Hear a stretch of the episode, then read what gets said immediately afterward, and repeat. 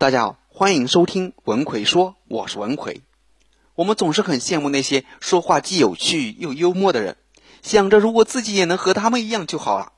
那要成为一个既有趣又幽默的人难吗？今天我们就来讲讲这个话题。首先，我问你一个问题：大家在户外野餐，突然前方出现了一只老虎，你要跑多快才能不被老虎吃掉呢？有些人可能会说，只要跑得比老虎快。就不会被吃掉。其实不是，你只要在这一群人中跑的不是最慢的那一个就行了。说话也一样，你不用说的比谁都好，只要比那么几个人说的好就够了。所以，想要成为一个既有趣又幽默的人并不难。一有趣要从讲故事开始，千万不要觉得自己讲的大道理会很有趣，那是不可能的。我们只听说过有趣的故事，从来没有听说过有趣的道理。讲道理往往是枯燥的，人们也会很快忘记你的道理。但故事可以很有趣，人们往往也最容易记住的就是你的故事。乔布斯在斯坦福大学毕业典礼上的演讲已经过去十多年了，仍被大家作为经典。他在演讲中没有干巴巴的道理，没有热乎乎的鸡汤，他只是声情并茂的讲了三个关于自己的故事。其中的一个故事是关于如何把生命中的点点滴滴串联起来。从他出生后被收养，到他大学里参加美术字的课程，再被退学，再到后来他设计电脑的字体，这样的故事是有传奇色彩，很吸引人的。那我们如何构建一个好的故事呢？之前的课程里我也给大家详细讲解过，今天再来给大家简单的复习一下。一个好的故事需要有主人公，需要描述主人公遇到挫折，主人公又是如何克服困难的。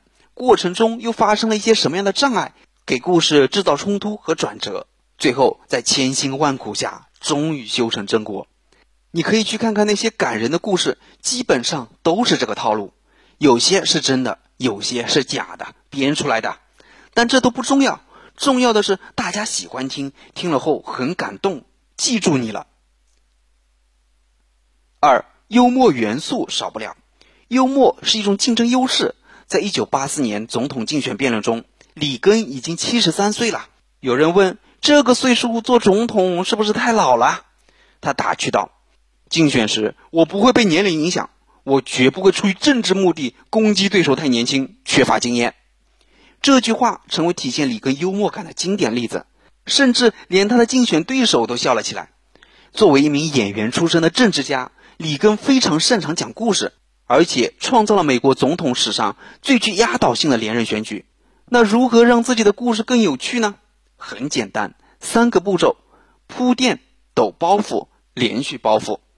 铺垫是给笑话打好基础，给观众提供必要的背景信息；抖包袱本质上就是抛出笑点。铺垫将观众引向一个方向，抖包袱则是突然转向另一个方向，给观众带来惊喜。反转带来的惊喜是包袱中最重要的部分，连续包袱是可选项，难度也更高。它是在一个包袱抖完后再抖出一个包袱，也就是说反转后再反转，反转的次数越多，效果就越好，当然难度也就越高。举个例子，有一天我问老婆：“你爱我吗？”这是铺垫，正常情况下的回答应该是爱或者不爱，但既然是抖包袱。就不能按常规出牌了。你可以说：“哎呀，不要说这么伤感情的话嘛。”这就是一个出其不意的回答，也就是一个包袱。再来一个，我刚作为一名老师，就像蜡烛一样燃烧了自己。这是铺垫，大家会以为我接下去要说照亮了别人，但我偏偏说烫伤了别人。这就是一个包袱，连起来是这样的：我刚作为一名老师，就像蜡烛一样燃烧了自己。烫伤了别人。三，所有的幽默都来自台下的努力，而绝非即兴。在讲第三点之前，我插一句：经常有学员问我，张老师，如何才能让自己说的话让别人喜欢呢？自己说话时总是会在无意间就惹对方生气，怎样才能成为一个高情商的说话者呢？针对这些普遍的问题，我在前不久出了一个“你的说话方式决定了你情商高低”的课程，主要就是来帮助你提升说话口才水平，让你说的话别人都喜欢听，让你身边的人都喜欢和你在一起。想学习这个课程的朋友，可以微信搜索我的公众号“文奎说”，然后在公众号里回复“说话情商”就可以了。好，我们来讲第三点：所有的幽默都来自台下的努力，而绝非即兴。不要觉得幽默有趣是张口就来，也不要觉得台上那些说脱口秀的包袱一个接着一个，口才了得。我要告诉你，所有的幽默都是私下准备出来的。你听到别人的一个包袱，他很可能准备了好几天。那些在台上讲脱口秀的，就更不用说了。他们背后专门有一个团队来写稿、收集资料、开会讨论，经过修改、修改再修改，最后完成稿子给说脱口秀的人用。那我们怎么准备呢？掌握一个三段式的技巧，你就已经远远比一般人要有趣幽默了。就是上面讲到的铺垫、抖包袱、连续包袱。再给大家举几个例子：冬天的时候，在北方外面冷，回家就暖和了；在南方，你回家会更冷。有时候我在家里觉得太冷了，就出去暖和暖和。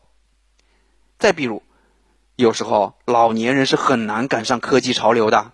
去年我爸爸终于学着给我发邮件了，他给我写了一封很长的信，这是铺垫，全都写在标题栏里了。这是包袱。他现在还是这样，连续包袱。四勤于练习，台上一分钟，台下十年功。想要在众人前轻松自若的谈笑风生，就得在背后下足功夫。如果家里没有镜子，我建议你先去买一块，这是练习必不可少的工具。用三段式写一个包袱，刚开始时实在写不出来，就去网上找一些段子，或者把我前面讲过的例子背下来，在镜子前不断的练习。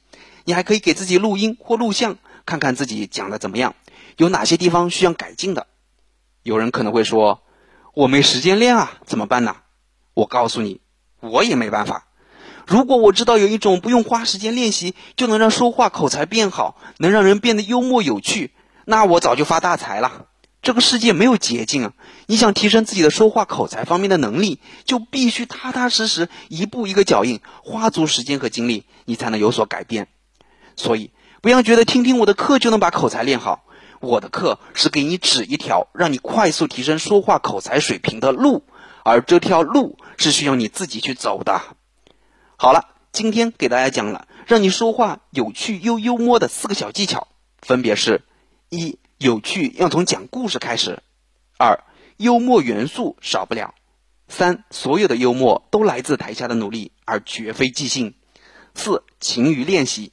希望你能加以练习和应用，让自己成为一个有趣又幽默的人。加油！为什么有些人无论走到哪里大家都喜欢，而有些人无论走到哪里似乎都不太受大家欢迎？这是为什么呢？其实有三个技巧，只要你做到了，你也一样可以成为一个受大家欢迎的人。那具体是哪三个技巧呢？微信搜索我的公众号“文奎说”。然后在公众号里回复一八一，我详细讲给你听。我在微信公众号“文奎说里”等着你。